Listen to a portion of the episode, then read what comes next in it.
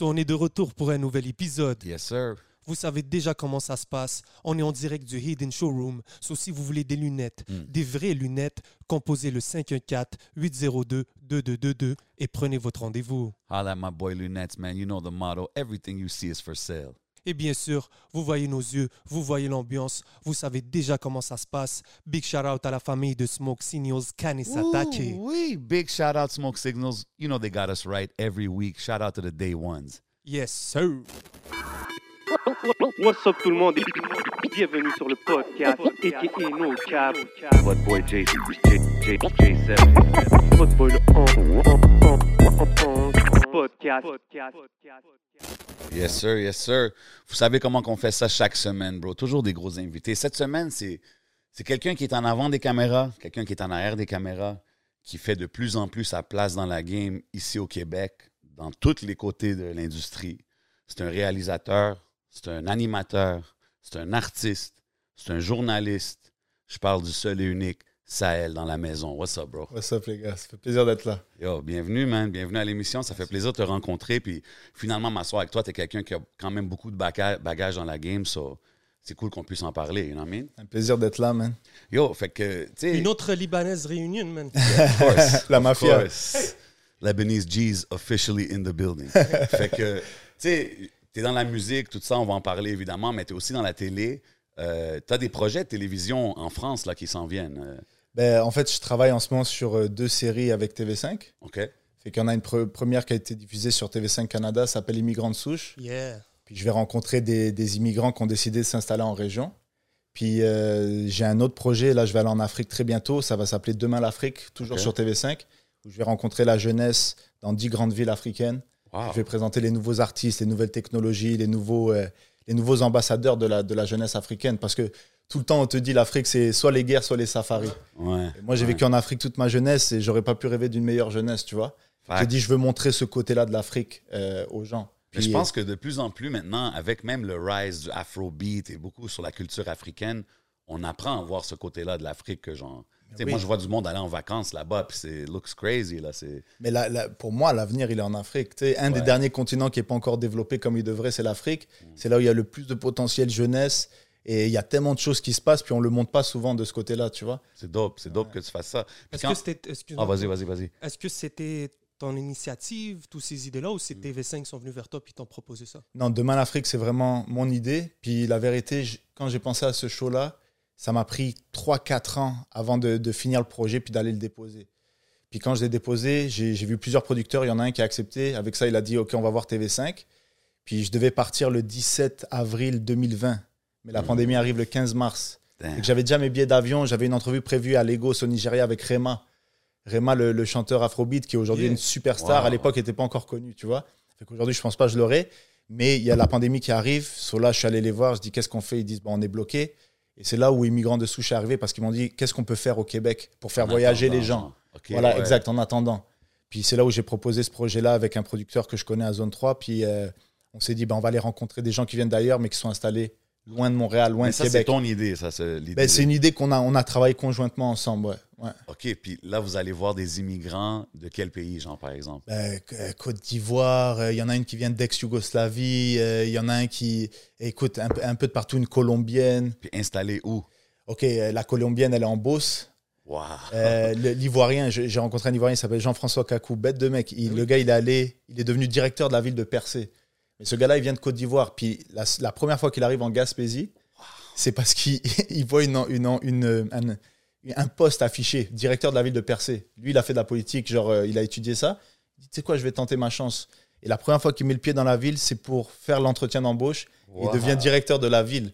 Et c'est là où tu dis aussi le Québec, tu sais, on a beau, il y a beaucoup de gens, ils se plaignent, ici et ça, mais il y a beaucoup d'opportunités. 100 C'est quelqu'un qui travaille fort, il peut arriver quelque part et on lui ouvre les portes et lui, il est aujourd'hui directeur de la ville, tu vois. Fait que je suis allé le rencontrer. Hein, C'est des histoires ça. intéressantes. Parce qu'on n'y pense pas, on se dit pas qu'on- qu'il y a des perspectives euh, d'évolution à l'extérieur de Montréal. On se dit, ah, peut-être qu'on n'est pas la bienvenue, mais on dirait que c'est une autre image que ça ramène, ça. Mais, mais tu vois, moi, c'est ça que j'ai dit souvent, mais j'aurais aimé voir une série comme ça quand j'étais jeune, puis que je galérais, puis que j'avais des études, mais j'étais endetté de mes études, puis je travaillais boss boy ou serveur dans des restaurants. Si on m'avait dit, ouais, mais regarde de l'autre côté de la 20, il y a, peut-être cette opportunité, j'a- j'aurais fait peut-être ce chemin-là, tu vois. Fait que souvent, nous, On arrive de loin. Les Libanais, ils sont à Côte-Vertu. On te dit, bah, déménage là-bas. tu vois, les Algériens, ils sont à Montréal-Nord, Jean Talon. On dit, va là-bas. Fait que eux, ils ont fait le choix d'aller ailleurs parce qu'il y avait plus d'opportunités économiques et ça marche bien.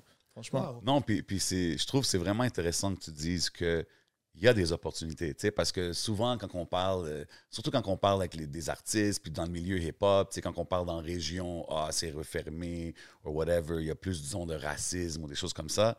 Mais à la fin, je pense que, en général, tout le monde a la bonne foi, puis si tu travailles fort, tu, Tu sais, you can make it moi, anyway. dans ma tête, il n'y a, pas plusieurs races. Il y a deux races d'humains. Il y a les bons et il y a les cons. Ouais. C'est juste essayer de trouver dans le bon camp. Exactement. Je veux dire, le racisme, ça existe partout dans le monde. Tu viens du Liban, tu sais très bien de quoi je te parle. Tu vois. Moi, 100%. moi, une fois où j'ai le plus subi de racisme, c'est dans mon pays d'origine. Parce que chaque fois que je me présentais, on me disait Est-ce que tu es chrétien? Est-ce que tu es musulman? Tu es de quelle confession? Etc. Crazy. Fait que partout, il y a ça, tu vois. Mais en général, l'humain est bon, moi, je trouve. Et euh, quand tu parles aux gens, même s'ils t'insultent sur Internet et tout, dès que tu es en face d'eux, il y a plus ce même rapport. C'est vrai. 100%. 100%. Mm. Non, je, je trouve ça dope. C'est vraiment intéressant de voir ça. Puis les perspectives des immigrants fraîchement arrivés qui sont à- en Beauce ou à Gas. Ça doit être drôle. Ben oui. D'un certain sens, it must be funny quand même. Ben oui, non, c'est crazy. Genre en Beauce, il y a eu tellement de Colombiens et de gars d'Amérique latine et même de Maghrébins qui sont arrivés que le niveau du soccer, de leur ligue de soccer a augmenté. Mais c'est pas une blague, là. Ah, Fait que j'en dans, dans 5-10 ans, le Canada, déjà, on est en Coupe du Monde, mais je pense que ça va être une équipe de fous, là. Justement parce qu'il y a de la part l'immigration. That's crazy. Ah, Ouais. J'adore ça. Moi, j'adore ces genres d'histoires-là. Ça doit être cool parce que t'es- c'est un animateur immigrant qui va voir des immigrants. Je suis sûr que le rapport que tu as avec tes invités doit être spécial. Tu dois sûrement sentir une sorte de compréhension de leur, de leur part. C'est Ouais. comment? Ouais, c'est ça, c'est qu'il y a des raccourcis que je suis pas. Genre que on se comprend direct. Tu vois ce que je veux dire? Mm. Tout le monde qui a immigré sait un peu c'est quoi les défis. T'arrives, t'es sur un high, après t'es dans la dépression parce que l'hiver arrive, t'es loin de ta famille et tout. Fait que c'est des choses que j'ai pas besoin de leur dire faites-moi confiance. euh, je, je, je, je comprends votre parcours. Fait que oui, c'est sûr, ça aide un peu. Là. Puis toi, quand tu arrives, est-ce que tu es préparé? Est-ce que tu freestyle C'est comment tes épisodes? Sincèrement, et c'est ça que j'aime, et je remercie TV5 de m'avoir fait confiance, c'est que je leur ai dit, moi, je suis pas un animateur. Genre, moi, je vais y aller comme je suis dans la vraie vie. Fait qu'il n'y a jamais rien qui est prévu d'avance. Il y a pas, je sais qui je rencontre, je sais à peu près ce que je vais faire, mais j'ai pas écrit des questions d'avance, j'y vais vraiment au feeling. Moi, je suis quelqu'un de curieux, fait que dès que je rencontre, je fais, mais tu viens d'où? Pourquoi? Comment tu as fait ça? Ouais. Et, et c'est cool qu'il m'ait fait confiance de me dire, bon, t'es pas animateur, mais on te met de l'avant, puis on va suivre cette démarche-là, tu vois. C'est nice, man. Ouais, ouais, non, vraiment. Yeah, il ramasse des carottes. Ça veut dire quand tu arrivé sur le champ de carottes, c'était. Ça, c'est ça que t'as remarqué. Yo, bro, il s'installe, il est déjà Pro- première fois, je faisais ça, man. Ça, Avec un Togolais qui est installé là-bas. C'est c'est dingue, man. C'est fou, bro. Puis That's tu- crazy. Tu parles des parents, tu parles, tu sais, même le- quand ils s'expriment à ce- au, au niveau familial, tu vois que les gens comprennent. Et je, je pense que c'est le fun même pour, euh, tu sais, par exemple, pour un- quelqu'un comme moi, de voir un immigrant à la télé, un gars comme toi qui, qui, sait, qui, sait, qui sait se porter, ce que se comporter. Euh, ça a été quoi le, le retour? Maintenant que les gens te voient à la télé c'est Mais tu vois, genre, je m'attendais vraiment pas à ce que ça. Je reçois beaucoup de messages, frère. Puis des gens, des gens, tu sais, quand on dit des Québécois qui sont en région, etc., qui m'écrivent pour dire merci, vous nous ouvrez les yeux sur Mm. quelque chose qu'on connaissait pas. Parce que l'immigration, depuis quelques années, c'est toujours euh, sous l'angle identitaire, sous l'angle économique. C'est de la main-d'œuvre, jamais sous l'angle humain. Avant tout, c'est des humains qui viennent, tu vois ce que je veux dire? Et, euh, et c'est ça, je pense, que les gens apprécient. Puis aussi le fait que à la télé québécoise, on reflète pas beaucoup les régions en général. Et même moi, ça fait euh, presque 18 ans que je suis au Québec. C'est la première fois où j'ai mis les pieds en Gaspésie. Je suis Ça, allé j'allais découvrir. dire. Yo, bro, découvrir. moi, aussi, j'ai pas, j'ai pas parcouru toutes les Québec, toutes les petites villes. Puis même ça, ça, ça a dû être cool quand même de découvrir. Là. C'est dingue. Puis moi, je viens du désert, ok, Sahara. Je, je viens du Sahel. Le Niger, c'est dans le Sahel. Quand je faisais la route, moi, j'étais avec une équipe de Québécois, puis je leur disais, mais je pense que vous ne vous rendez pas compte la richesse de ce territoire. C'est-à-dire, tu fais des 8, 10 heures, 12 heures de route, tu as des forêts et des forêts et des forêts. T'imagines toute l'eau qu'il y a. Ouais. Mais quand tu es ici, c'est acquis, tu vois. Mais c'est une richesse pas, on pense- On incroyable. pense même pas à ça. Bah oui, bah oui. Fait que non, ça a été un plaisir de découvrir et le Québec et ce genre de, de, de, de- de personnes-là, tu sais. même pour les Québécois, ça doit être rafraîchissant parce qu'ils voient leur, leur terre sous un angle d'un immigrant. Ouais. Comme tu, là, tu parles d'eau, de forêt, peut-être qu'il y en a, comme tu dis, c'est pris pour acquis. Ouais, mais plus que euh, opposition immigrants versus québécois, c'est moi pour moi c'est euh, les villes contre les régions. Et je dis pas contre, mais genre c'est face aux régions. Les gens des villes, qui soient immigrants ou québécois, ils connaissent pas la réalité des régions. Donc tu as des immigrants de souche, comme on dit dans le titre, qui connaissent mieux le Québec que certains Québécois qui vivent en ville. 100%. Tu vois ce que je veux dire? 100%. Ça. Fact. Ouais. Yo, moi, moi, je suis né ici, là, puis Il y a plein de places qu'il faut que j'aille visiter. Là, Mais tu sais, on va, on va à Cancun avant d'aller oui, à Percé. on, on pense toujours à Hey, man, je vais aller à New York, je vais aller ici, je vais aller ça. Puis on a tellement de belles places au Québec. Ouais. shout out tout le monde dans les régions, man. Ouais, ouais. Yeah, man. Yes, Mais même sir. pour les vidéoclips, là, moi, quand je me suis baladé, je me suis dit, shit, faut, faut aller faire des clips là-bas. Parce qu'il y a des, des, des- des paysages de malades mentaux, tu sais. C'est pas où? besoin d'aller à Cancun ou à Miami, là. Fait que c'est où ta, ta- ta place favorite que tu as découverte durant... Mais franchement, la Gaspésie, j'en entendais beaucoup parler. Tout le monde te dit la Gaspésie, la Moi Gaspésie. aussi, Je comprenais pas. Moi aussi, je suis jamais allé, Mais bro. bro, quand t'arrives, c'est la 132, je pense, puis t'arrives et tu vois le rocher percé au loin, là. Ouais. L'espèce d'immense massif, là. Et chaque minute, le, le- le rocher change de couleur. C'est jamais le même à cause du soleil, à cause du vent. Le matin, il peut y avoir une tempête de, de, de, de- de malade. Deux heures plus tard, soleil éclatant. Wow. Donc, tu es vraiment à la côte, tu sens la mer, l'air salin, comme on dit, Mhm. tu vois. Puis le, le poisson aussi, c'est trop bon. Fait que, J'ai vraiment aimé la Gaspésie. Ouais. Big shout out, définitivement, man.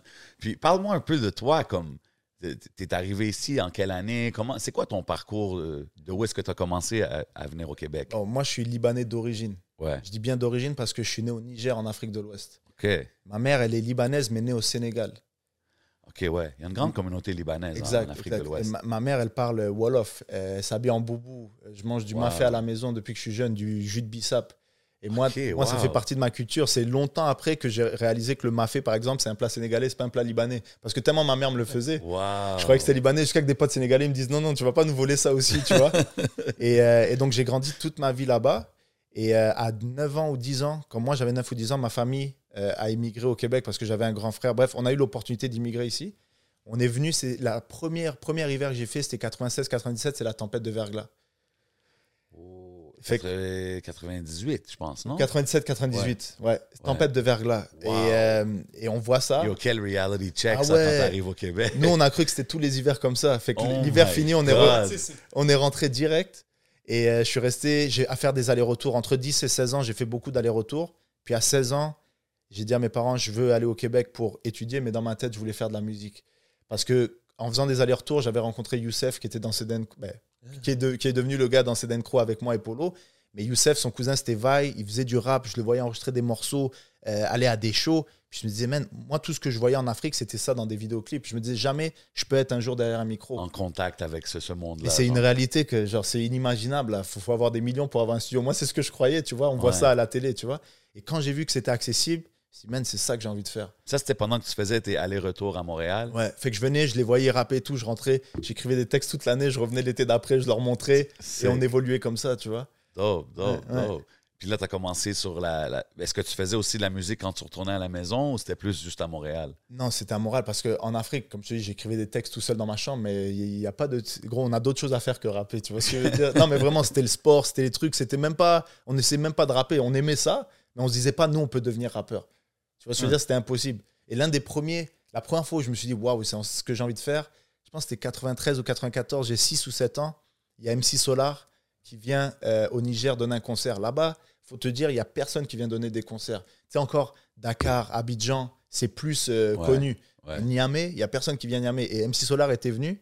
Et je me rappelle, j'étais petit, mais je voyais le gars sur scène et je me disais, waouh. Je sais que dans ma tête, ça a fait un truc, tu vois. Un clic. Et ouais. Puis des années plus tard, en plus, je l'ai rencontré, je lui ai parlé, puis j'ai dit, j'étais là à ce concert-là. Wow. Ah ouais, tu l'as rencontré où? Euh, à travers la radio, j'étais à Radio-Canada, il avait une entrevue, puis j'étais en onde aussi. Fait que je lui dis, euh, Claude de MC Solar, faut que je vous dise que j'ai vu un des premiers concerts que vous avez fait en Afrique. Parce que lui, c'était la première fois qu'il revenait en Afrique. Il est, il est né au Tchad, il a vécu en Égypte, il allait en France, il a eu le succès, puis là, il a fait une tournée africaine. Mais, mais tu vois, c'était ce genre de choses qui m'ont fait dire Ah, j'ai envie de découvrir c'est quoi la musique et tout, inconsciemment, tu vois. Wow. C'est comme ça que je me suis retrouvé à vouloir faire ça. Comment tu décrirais ta, ta jeunesse en Afrique? Comment? Heureuse, magnifique.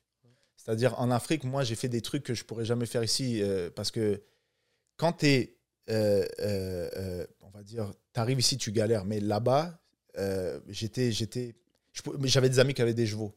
Mon ami, il arrive en cheval. Et je monte sur son cheval, pas de sel, rien. Mais il avait un cheval. Tu sais pas pourquoi il a un cheval? J'ai des amis, ils avaient des autruches. Non, mais c'est vrai. J'ai d'autres. Moi, j'ai conduit des motos à 10 ans, tu vois. À Ouais. 12 ans, on allait voir les taximans, on leur donnait de l'argent, on conduisait la voiture. Donc, c'est des trucs que Ouais, j'aurais jamais pu réalités. c'est ça, tu vois, le week-end, on allait au, au désert, on mettait les, les, les 4x4, on mettait des couvertures par terre, on regardait les, les étoiles. Puis nous, dans nos têtes, c'était.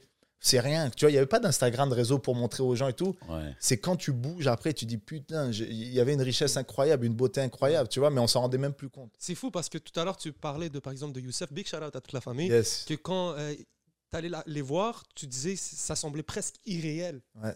Et on dirait que maintenant, peut-être, si tu repenses à ta jeunesse, est-ce que ça te semble, Ouais, c'est vrai. ça peut te sembler irréel, tout Ouais. ce qu'on a. Parce tu- que- On, faisait, on avait une liberté incroyable. Tu sais, là-bas, tu te dis pas ton fils va se faire enlever s'il sort. Tu vois ce que je veux dire? Il y a d'autres problèmes. Tu peux te faire casser la gueule à tout moment, tu vois. Mais il n'y a pas de euh, enlèvement, tu vois. Même tout ce qui est drogue, alcool, c'était pas vraiment ça les problèmes, tu vois. C'était plus nous. Déjà, moi, je savais que j'ai- depuis que je suis petit, que je suis privilégié parce que je ne m'en dis pas dehors. Parce que chaque fois que tu te balades dans la rue, tu as un gars qui te demande de s'il te plaît. Il te demande pas de l'argent, il te dit est-ce que je peux avoir de l'eau? Et s'il n'a pas d'eau, Ouais. le gars, il va die. Tu vois ce que je veux dire? C'est- Donc, très jeune, je me, je me suis dit j'ai beaucoup de chance Ouais. et je peux pas me plaindre. Ça, c'était une des premières bases que j'ai acquis en étant là-bas, tu vois. Mais oui, quand je repense à ça, tout ce qu'on a fait et qu'on a pu faire, gars, je, je, je, je me dis, j'aurais pas pu faire ça autre part dans le monde, tu vois. That's it. C'est fou, man. Puis, que, puis quand t'es ici, puis tu commences à faire, tu sais, tu spit tes verses avec tes gars. Puis c'est qui les, les artistes que tu as connus qui bumpaient à Montréal, disons, dans ce temps-là? Bon, là, le, le- le- quand je suis arrivé, c'est ça, Youssef, il rappe, son, son cousin, c'est Vai. Vai, à l'époque, c'était LMDS, puis après, il a sorti son premier album solo, Street Life. Puis moi, j'étais, je, je regardais ça de loin, tu vois ce que je veux dire? Puis on voyait Vai, puis on était comme shit, un jour, on, est- on espère pouvoir Ouais. rapper. I was doing his thing, là, quand Yeah, même. of course. Sinon, il y avait bien sûr Sans Pression. Ouais. Mosaïen, c'est fou. Mosaïen, moi, j'ai entendu leur morceau, j'étais au Niger encore. Ah ouais, Wow. Et, quand euh, La Vitineg, Ah ouais. Yo, ça s'est rendu. Yo, c'est fou, hein? exact, ça s'est Ça, c'est rendu. une des chansons qui a vraiment, je pense, vraiment fait le tour du Non, non, monde. le là. tour du monde francophonie. Puis quand je les ai entendus, moi, je pensais que c'était de la France. Parce que dès que tu voyais un groupe qui il y avait du français dedans, tu disais, ils viennent de France, je sais pas. Paris. C'est en venant à Montréal, je me suis dit, shit, les gars venaient de Montréal. Tu vois, et ça a été un succès international. On s'en rend pas compte aujourd'hui. Puis il n'y avait pas les réseaux pour dire, hey, je suis au Niger, j'entends Mosaïen. Non, c'est ça. Mais ça a bougé énormément. C'est une vois. des chansons que je- qui revient souvent quand j'entends du monde dire Ah, j'étais à telle place, puis j'entendais ce. C'était incroyable, Mosaïen, Wow. La Vitineg, quand c'est sorti. tu Ouais, vois. 100%. Puis sans classique. pression, bien sûr, euh, 514 450 dans mon réseau. C'est la première fois que j'ai entendu l'accent. Je me suis dit, shit, peux rapper aussi bien, faire des morceaux aussi lourds avec le, le slang d'ici. Ok, fait que toi, ça t'a pas euh, turn off, disons, l'accent dans ce temps-là? Non, du tout, du tout, du tout. Mais après, il y a des trucs qui sortaient que je détestais, mais c'était niveau musical, c'était pas l'accent qui me Non, c'est dérangeait. ça, mais du côté de l'accent, c'était. Non, no, no problem. Puis le, le premier coup de pression que j'ai eu dans ma vie, genre euh, artistique, c'était Manu Militari. Parce que nous, on venait de Côte des Neiges.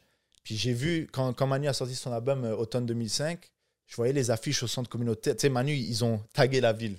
Tu voyais Manu Militari partout. L'album, c'était Attends. Puis CD excuse-moi. Mais le premier morceau que j'ai entendu, c'est c'était automne automne 2005, ben oui. dans Voix de fée. Ben oui. Puis, puis CDN Crew, c'était ton crew, ça? Ouais, c'était Côte Vous avez ouvert pour lui un moment donné. Ouais, on a fait. Quoi? Vous rentrez dans un gros sujet. Ouais. Il va pas falloir que je vous coupe. Alors, je vais vous couper tout de suite parce qu'il faut qu'on présente les belles bouteilles qu'on a sur la Ben table. ouais, Jason. Right, yo, vous right, savez, right. on, on parle de moments classiques ici. Puis quand on parle de classique, on parle du rhum Rosemont. You know what I mean? Vous voyez les bouteilles sur la table, man. Toutes sortes de flavors disponibles à toutes les SAQ. Allez supporter les produits locaux.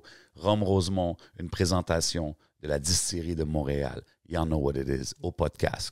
Yes, sir. Sans taille. Yeah. Santé. Yeah, définitivement. Fait que ouais, c'est ça. Fait que maintenant que j'y pense, je me rappelle, j'étais allé à un show un moment donné, puis il y avait CDN Crew qui avait ouvert pour Ouais. eux. Fait que t'étais dans, le, dans les alentours de Manu dans- quand il est allé solo, genre. C'est ça, c'est que j'ai mon groupe Côte des Neiges. euh, à Côte des Neiges, Dan Crew. On est beaucoup dans l'entourage de Vi. À un moment donné, Vi arrête la musique. Nous, on continue.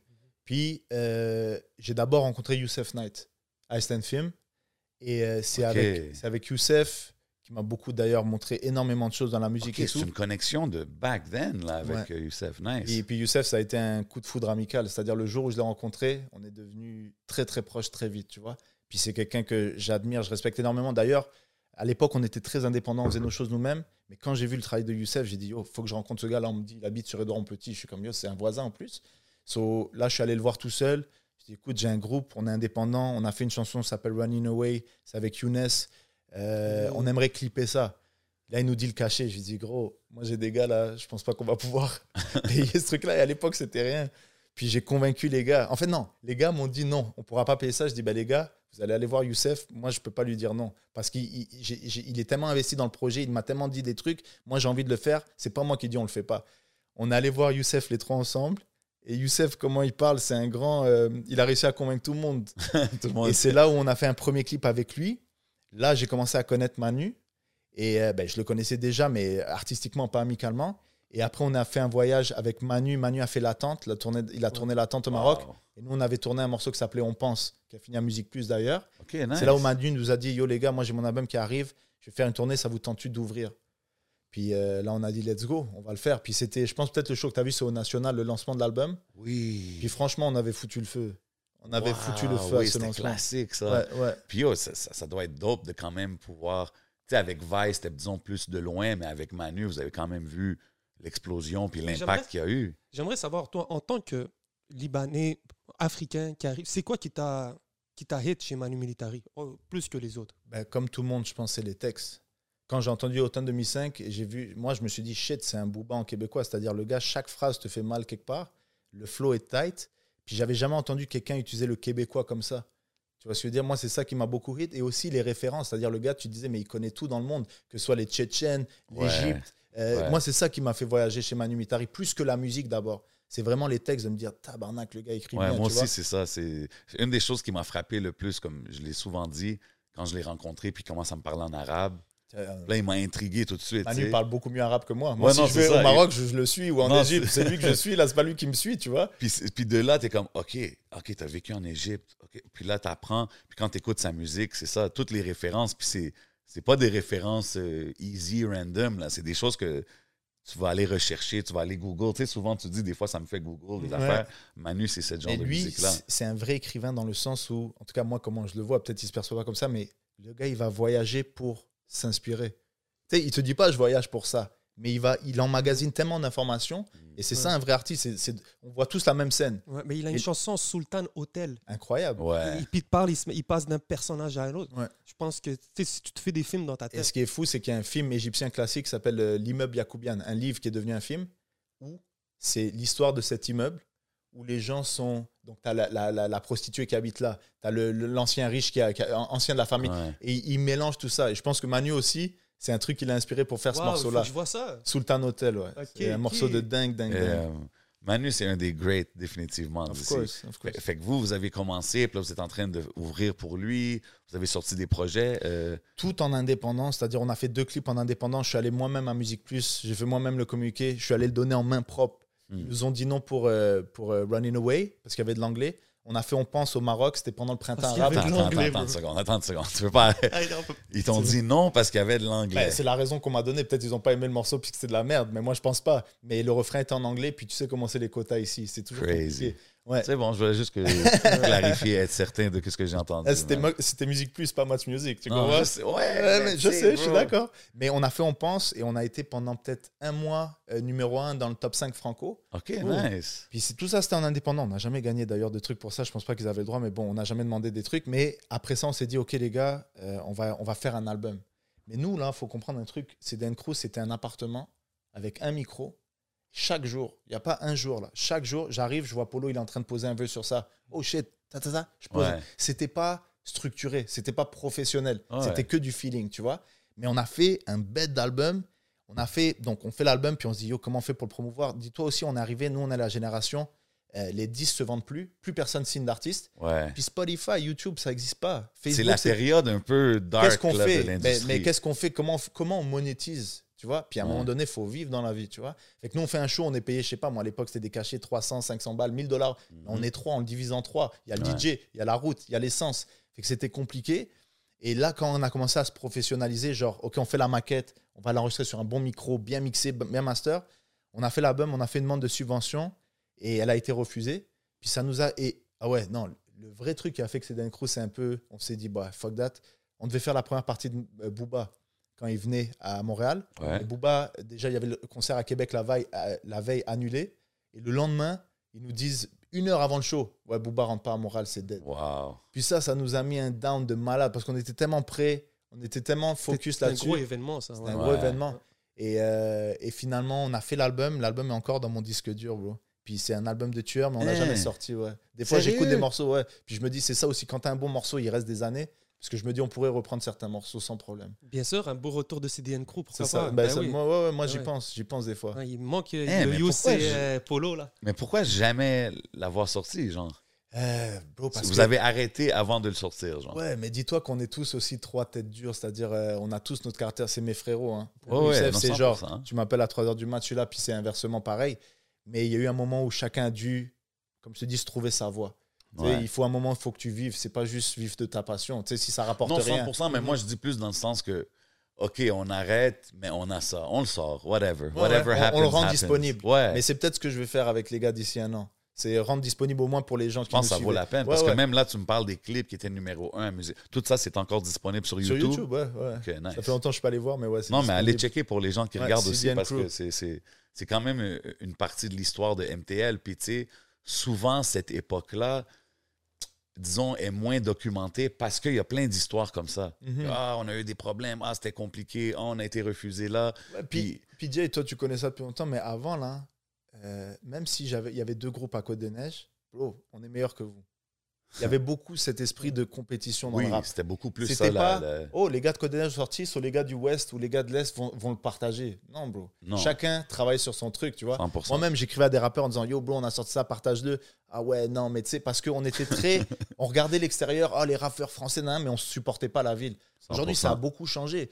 Aujourd'hui, quand tu te mélanges, c'est un gage de je suis là. Avant, tu te mélangeais, c'est en mode mais bro, tu te mélanges avec tout le monde. Tu comprends ce que je veux dire? La, la 100%. mentalité du rap a changé. 100%, c'était beaucoup plus compétitif aussi. Exact. Comme même dans, dans, dans le rap américain, la culture en général, quand tu parles de ces années-là, c'était 50, c'était si, c'était gangster, c'était Exactement. c'était moi puis mon crew. C'était un peu comme ça, mais ça, ça fait mal, bro. Tu sais, ça, fait, mal à, à la ville, bien ouais. sûr. Bien sûr. Puis aujourd'hui, je suis content de voir que les gars, tout le monde se rassemble, tout le monde essaie de créer un mouvement ensemble, puis ça, ça avance beaucoup. 100%, man. 100%. Moi, je t'ai connu grâce à Mo Easy. Et Moïse, shout out, mon Big frérot. shout out au frère Mo, Mo Easy. Comment t'as connu Mo E Est-ce que c'était lui qui commençait à faire les beats? Mo- Momo là, puis peut-être même lui, c'est pas ça, mais je pense qu'on s'en est parlé des fois. La première fois que je l'ai connu, j'aimais pas le gars. Parce que tu connais Momo. Quand il vient quelque part, tu le sais qu'il est là, tu vois. Et je trouvais qu'il parlait trop, il se la racontait trop. Moi, j'étais plus Laylo, tu vois. Fait qu'on s'est connus, lui, il était dans un collectif qui s'appelait Debza. Yeah. Lui, eux, ils étaient à euh, Snowden. D'ailleurs, il y avait les, les gars qui sont devenus les anticipateurs euh, après, qui étaient dans ce collectif-là. Il y avait CDN Crew, puis on- comme on était Codenet Snowden, on faisait des, des shows ensemble. So, on était une dizaine d'artistes. Puis on arrivait dans une place, chaque- genre euh, CDN en premier, Debza en deuxième, euh, les anti- tu sais, ça allait comme ça. Et euh, Momo, en fait, il est parti en Algérie plusieurs années. Fait qu'on a gardé contact. Je le connaissais, mais c'était pas un ami. Et quand il est revenu, incroyable. euh, moi, je, moi, je travaille beaucoup depuis chez Polo. Polo, il, hab- il, appelait, il, il habitait sur Linton à Côte-des-Neiges. Mhm.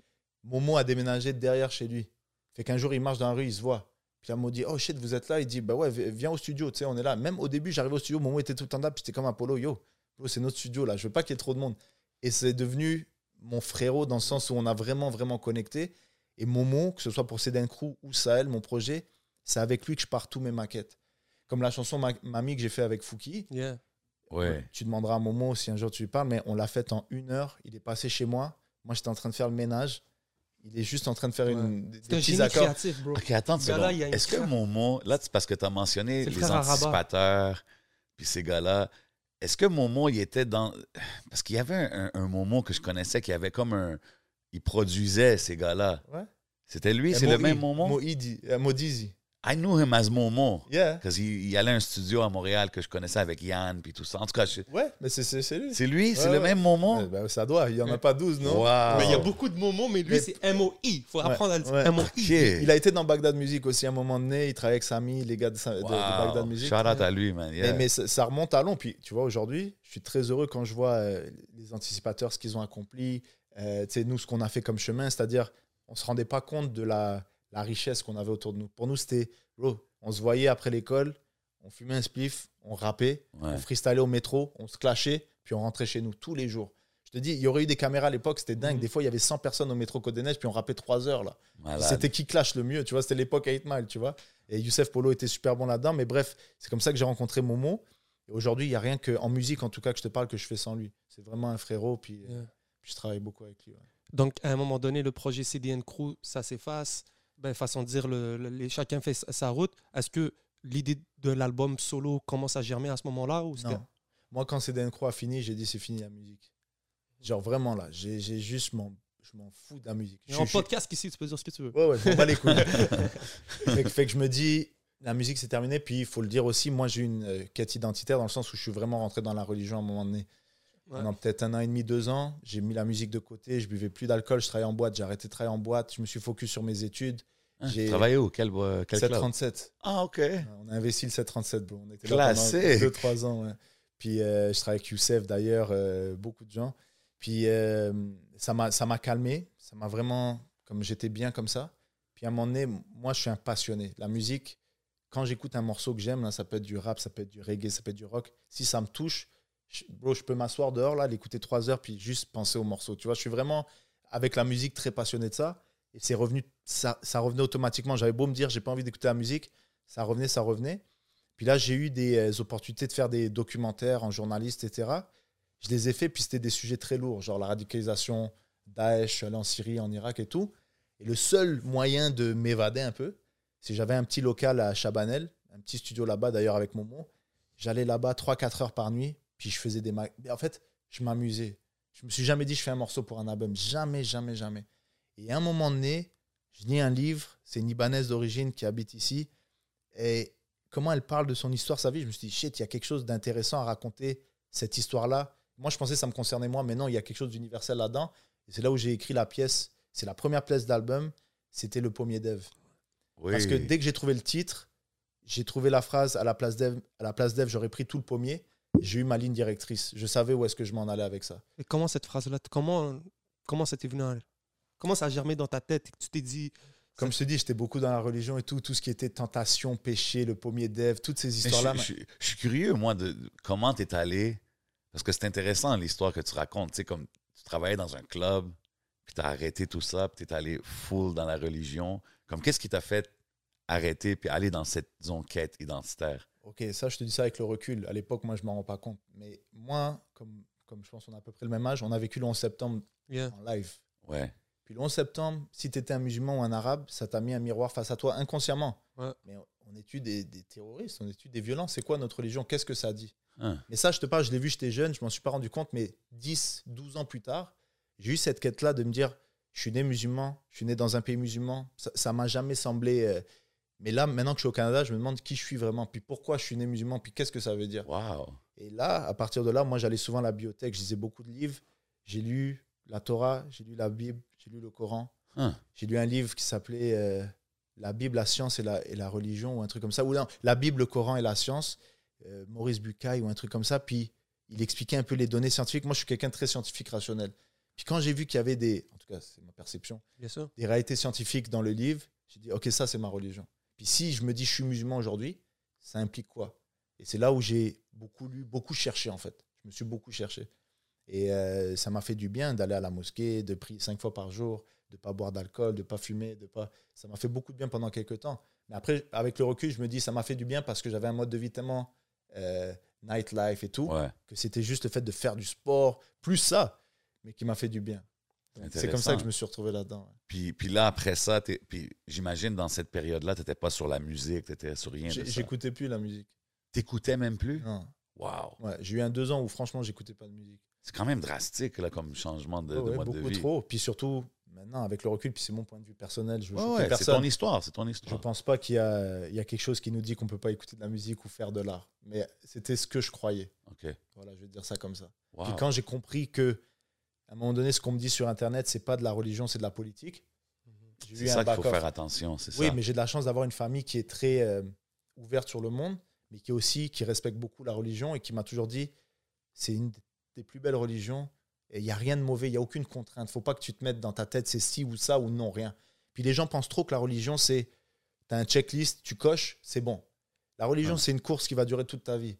Ouais. La foi, ça monte, ça descend, ça repart, ça revient et toi sois à l'aise avec ça, tu sais. Moi, du moment que j'ai vu que mon mode de vie me rendait plus heureux, me rendait plus épanoui, je sais pas comment tu peux servir euh, la foi ou Dieu ou ta religion en étant malheureux. Je, je Ouais, sais pas. Facts. Ouais. Je. Qu'est-ce que j'aime, c'est que dans ton, tout ton processus, même euh, ce que je chante comprendre, c'est toujours une quête de savoir. Tu Ouais. vois? Donc, Ouais. ce que j'aimerais savoir, ben, c'est, on va c'est revenir au titre. Tu sais, c'est Ouais. comme euh, pourquoi le pommier d'Ève et pourquoi euh, tu te dis à la place d'Ève, j'aurais pris le. Parce que je me suis dit, c'est quand même, quand même con dans cette histoire que la meuf, on te dit ça là, tu n'y touches pas. C'est-à-dire, il faut vraiment pas s'y approcher. Tu vis dans le paradis. Et toi, tu dis, à un moment donné, la tentation est trop forte. Oh, bah, tu sais quoi, je vais goûter un fruit. Mais quitte à goûter un fruit, mais défonce l'arbre, fais du jus de pomme, mange toutes les pommes du pommier, tu vois. C'est ça, je me suis dit, mais quitte à aller là, quitte à, à- à succomber aux tentations, goûte-les toutes. Et l'album, c'est vraiment un jeune de 20, 30 ans qui se cherche entre toutes les tentations que la vie moderne et occidentale a lui à offrir. Et lui, dans sa tête, il se dit, mais back home, c'est comme ça que ça se passe. Mon clash, il est où? Où est-ce que je me situe dans tout ça? Je suis un peu perdu. Et c'est pour ça que j'ai beaucoup utilisé l'image d'un astronaute qui tombe euh, et qui essaie Ouais. de retenir la pomme, mais parce que c'est quelqu'un qui est en apesanteur, qui est entre deux mondes et qui n'arrive pas à se raccrocher à rien. Et c'est souvent ça quand tu es déraciné, quand tu immigres, quand tu es en quête identitaire. Tu as plein de choses qui t'intéressent, tu essayes de goûter à tout pour enfin trouver ton, toi, ce qui fait que toi, tu es toi. tu sais. Mm. Fait que c'est- c'est de là que le, le concept de l'album est né. C'est c'est quelqu'un qui navigue entre plusieurs tentations et qui, à la fin, après avoir cherché toutes les tentations, revient au point de départ et se dit ben non, c'était peut-être pas mal de là où je pars et d'où où ça m'a amené. Tu vois. Je trouve ça intéressant, man, parce que, tu sais, quand tu décris l'album puis le concept derrière, c'est tellement artistique, c'est tellement pensé. It's, it's so interesting. Tu sais, comme tu peux t'asseoir puis regarder le, le album cover puis discuter là-dessus. It's like a art piece, right? C'est un tableau. Tu sais que C'est- je, je l'ai chez moi. Oh, nice. Ça, c'est Manu qui m'a donné l'idée. Il m'a dit, bro, ton album est quand même différent. Puis moi, j'ai toujours travaillé avec cet artiste qui s'appelle Gotch. C'est un gars, c'est un Français immigré à Montréal. Puis ce gars-là fait des pochettes. Je te parle pour For My People, euh, pour Ok, 45 wow. scientifiques Mm. en France. C'est un gars C'est très. celui qui a fait euh, Marie Humaine? Ouais. Nouvelle Vague. euh, tous- Wow. tous les albums Manu, c'est lui qui a fait des covers. Ok. Et, euh, et quand j'ai rencontré God, j'ai aimé la vibe. Puis c'est c'est en parlant avec lui, c'est ça quand tu travailles avec des artistes, c'est que tu arrives avec. Tout le monde imagine une idée dans sa tête, puis c'est dur de la remettre. Mais lui, quand je lui ai expliqué, puis qu'il a commencé à faire les sketchs du dessin, je dis c'est exactement ça, tu vois. C'est Puis une peinture à la main. Et ce que j'aime, c'est que quoi qu'il arrive, tu sais, cet album, il n'a pas eu l'écho que je pense qu'il méritait, mais on est, on est sorti pendant le Covid. Ça a été dur pour la promotion et tout. J'ai tout mis dans la musique, pas assez dans la promo visuelle, ce qui est très important. quand j'ai, euh, quand, quand je vois, ben, quand j'écoute le son, mais que je vois aussi le art piece et tout, c'est chez moi, j'ai une vraie fierté Ben oui. de me dire j'ai ça. Et ce qui est magnifique, c'est que personne ne peut te l'enlever. Que ça 100%. marche ou pas, Mm. moi je suis fier de ce que j'ai fait. Dans 10 ans, je vais l'écouter. Chaque phrase, je suis content de les avoir mis. Tu comprends? Mais c'est intéressant parce que, tu sais, les textes, tu parles vraiment de choses, comme que je dis, c'est- c'est c'est intéressant, ça parle de ton parcours, puis même quand tu racontes des histoires des autres, c'est tu relates un peu aux histoires, tu sais. Mais la musique est très... Grand public. Ouais, tu sais, c'est comme, ça passe bien, tu peux écouter l'album de début à la fin, bien smooth, tu sais. Est-ce que tu as toujours eu cette vision-là de le sortir comme ça? Parce que tu aurais pu avoir des textes que tu as eu avec des gros beats Ouais, lourds, là, Ouais, mais tu- je te dirais que ce qui est fou avec cet album, c'est que je l'ai fait d'abord en maquette chez moi, sur des gros beat rap. OK, wow. Beaucoup, beaucoup de chansons, tu vois. Et c'est là aussi, à un moment donné, il faut avoir euh, le flair ou la chance. Moi, j'ai la chance d'être tombé sur Benny Adam. That's it. Oui. Que Benny Adam, je l'ai connu il y a longtemps, là, je te parle vraiment longtemps. Et Benny, la première fois que j'ai Le temps de rencontré. la caméra pas. Ouais, puis le temps de Benny Arabi- Adam. Arabico avec l'autre. Ouais, il avait fait un morceau qui s'appelait Chicha. Ok. Je sais pas si vous vous rappelez de ce morceau-là. Hmm. Chicha. En tout cas, quand j'ai entendu ça, je fais c'est un gars de Montréal, il a quel âge? What? Donc là, je tout de suite, on s'est contacté sur les réseaux à l'époque Facebook. Puis je dis, bro, moi j'ai un petit studio à côté, je ramène-toi. Et quand j'ai vu Benny venir, son jeune âge et tout, mais comment il travaillait, dès, dès la première seconde, je savais que ce gars-là, Ouais. c'était un génie de la musique. He's on- going somewhere. Ouais, puis j'ai Ouais. toujours dit tout ce que je peux faire pour appuyer, aider, whatever. Il a, il a besoin de personne, puis il a jamais eu besoin de moi. Mais ce que je veux dire, c'est que j'ai été down avec lui dès le jour 1. Puis quand je me suis dit, OK, tu sais quoi, je vais faire un album, j'ai jamais pensé faire des sons qui bougent ou qui, euh, qui peuvent aller à la radio. Nous, ce qu'on faisait, c'était du, du rap. On Ouais. venait micro, pas d'autotune, rien, bam.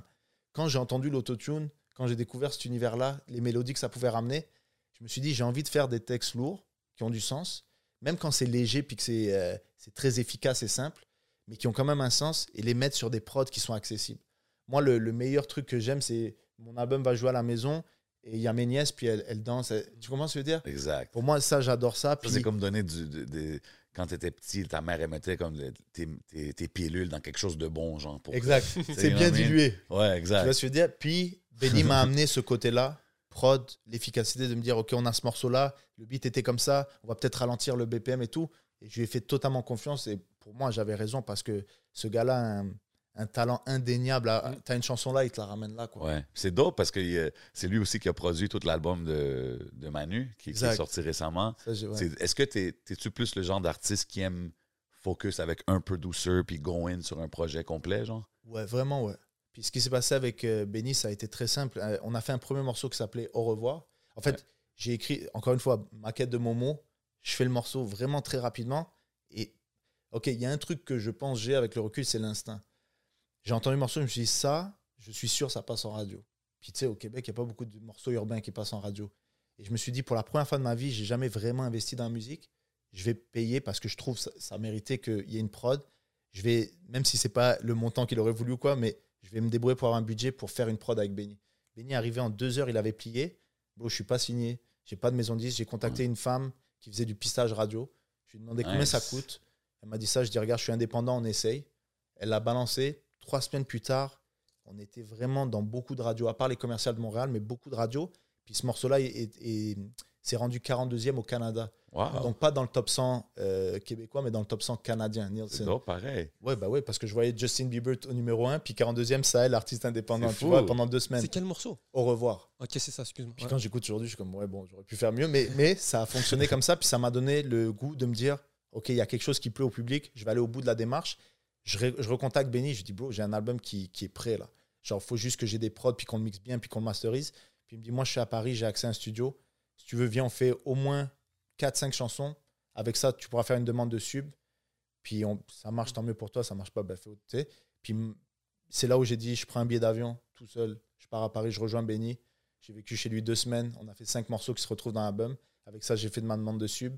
Puis après, j'ai pu sortir l'album avec Manu Militari. C'est ça, mais c'était, c'est venu d'où là? C'est-tu Manu Comment il est venu Tu lui as présenté le projet, tu as dit yo, je- Manu, c'est déjà c'est un frérot. C'est genre vraiment euh, c'est mon meilleur ami dans le sens où genre je peux. Big shout out, Manu. C'est- c'est- la connexion a d'abord été humaine avant la musique.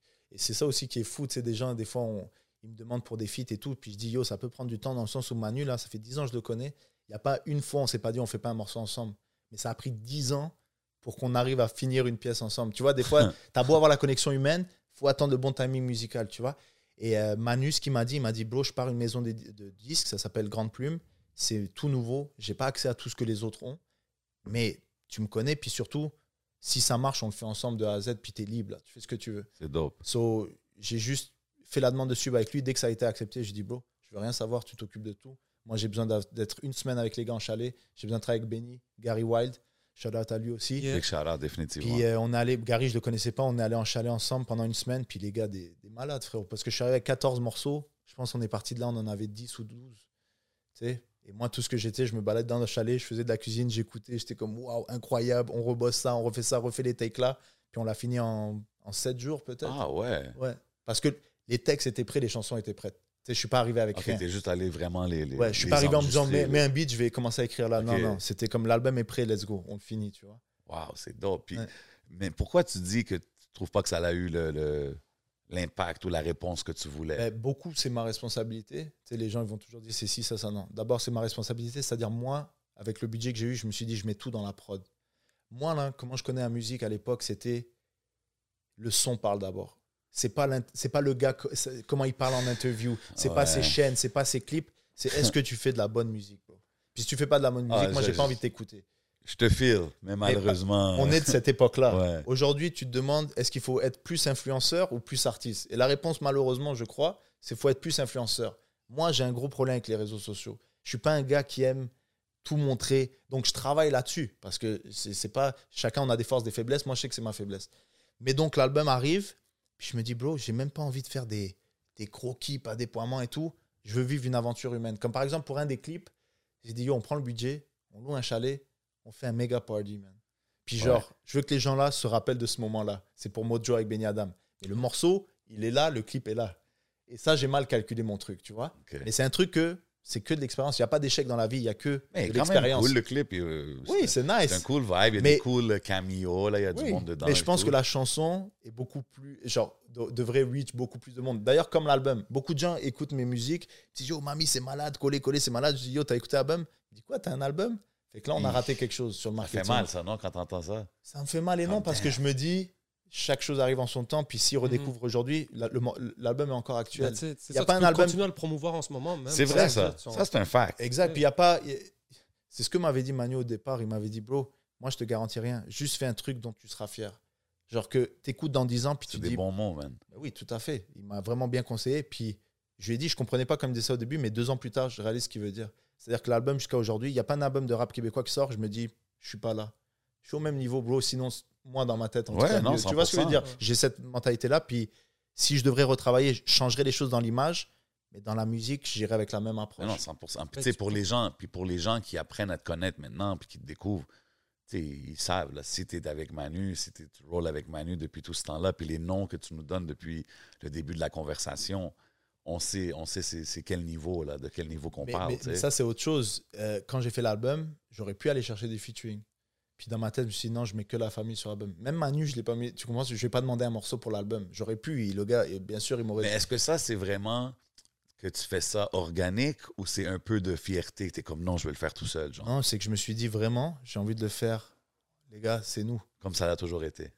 Puis aujourd'hui, j'ai changé de mentalité un peu depuis deux ans, mais je suis en train de m'ouvrir. Et au contraire, j'ai envie de faire des feats et j'adore collaborer avec des artistes. Tu vois ce que je veux dire?